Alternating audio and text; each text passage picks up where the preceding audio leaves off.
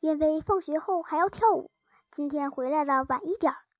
在新华门门口的土坡上，我还是习惯站了一会儿，看墙上的那面天。现在是淡红色的了，海在这时也会变成红色吗？我又默默背起：“我们看海去，我们看海去。”金红的太阳从海上升起来。那么现在是是不是可以说金红的太阳从天上落下去呢？对了，我将来要写一本书，我要把天和海分清楚，我要把好人和坏人分清楚，我要把疯子和贼子分清楚。但是我现在却什么也分不清。从土坡上下来，边走边想，到家门口，就在门墩上坐下来，愣愣的，却没有去拍门。这时，我看见收破烂的挑子又停到隔壁人家。挑挑子的人呢？我不由得举起脚向空草地那边走去。远远的，我看见一个男人蹲在大槐树底下，没有注意我。我迈进破墙砖，拨开高草，那个老地方，我看见了他。是你？他蹲在那里，嘴里咬了一根青草。他向我身后张望了一下，叫我蹲下来。我一蹲下，书包落到地上。他小声问：“放学了？”“嗯。”“怎么不回家？”“我猜你在这里。”“你怎么就能猜出来呢？”“我呀，我笑笑，我只是心里觉得这样就来了。我并不会猜什么事情。你该来了，我该来了。这是什么意思？”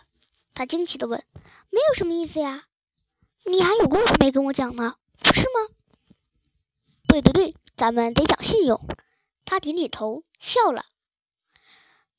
身后有一堆东西，用油布盖着，他就倚着这大包袱，好像宋妈倚着炕头。你要听什么故事？你弟弟的，你的。好，可是我先问问你，我还不知道你叫什么名呢。英子，英子，英子。他轻轻念着。名好听，在学堂考第几呀？第十二名。这么聪明的学生才考第十二名，应当考第一呀！准是贪玩分了你的心。我笑了。他怎么知道我贪玩？我怎么能够不玩呢？他又接着说：“我小时候就是贪玩，书也没念成，后悔也来不及了。我那兄弟可是个好学生，年年考第一，有志气。”他说。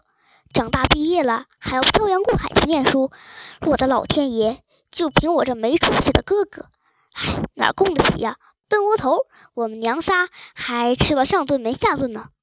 唉，他叹口气，走到这一步上，也是是非得已。小妹妹，你明白吗？我似懂又不懂，直眼看着他，他的眼角有一堆眼屎，眼睛红红的。好像昨天没睡觉，又像哭过似的。我那瞎老娘是为了我没出息哭瞎的，现在就知道把钱花光了，改邪归正，做小买卖。他不知道我别的。我那一心啃书本的弟弟更拿我当个好哥哥，可不是。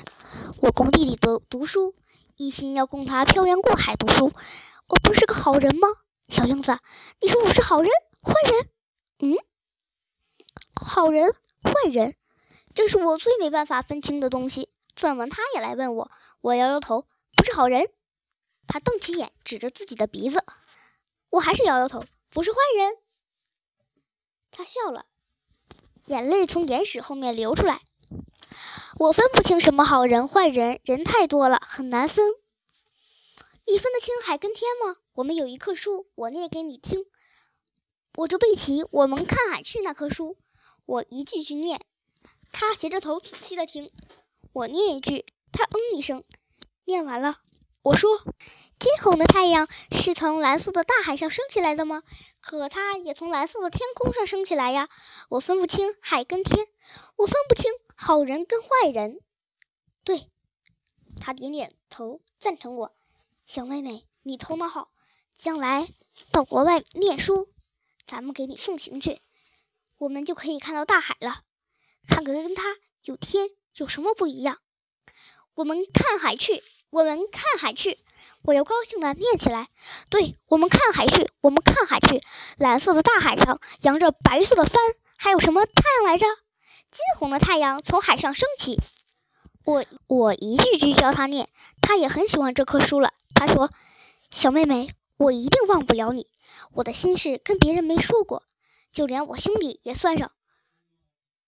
什么是他的心事？刚才他说的话都是心事吗？但是我完全不懂，也懒得问。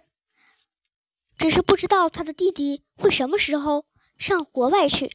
不管怎么样，我们总算定了约会，定了我们看海去的约会。”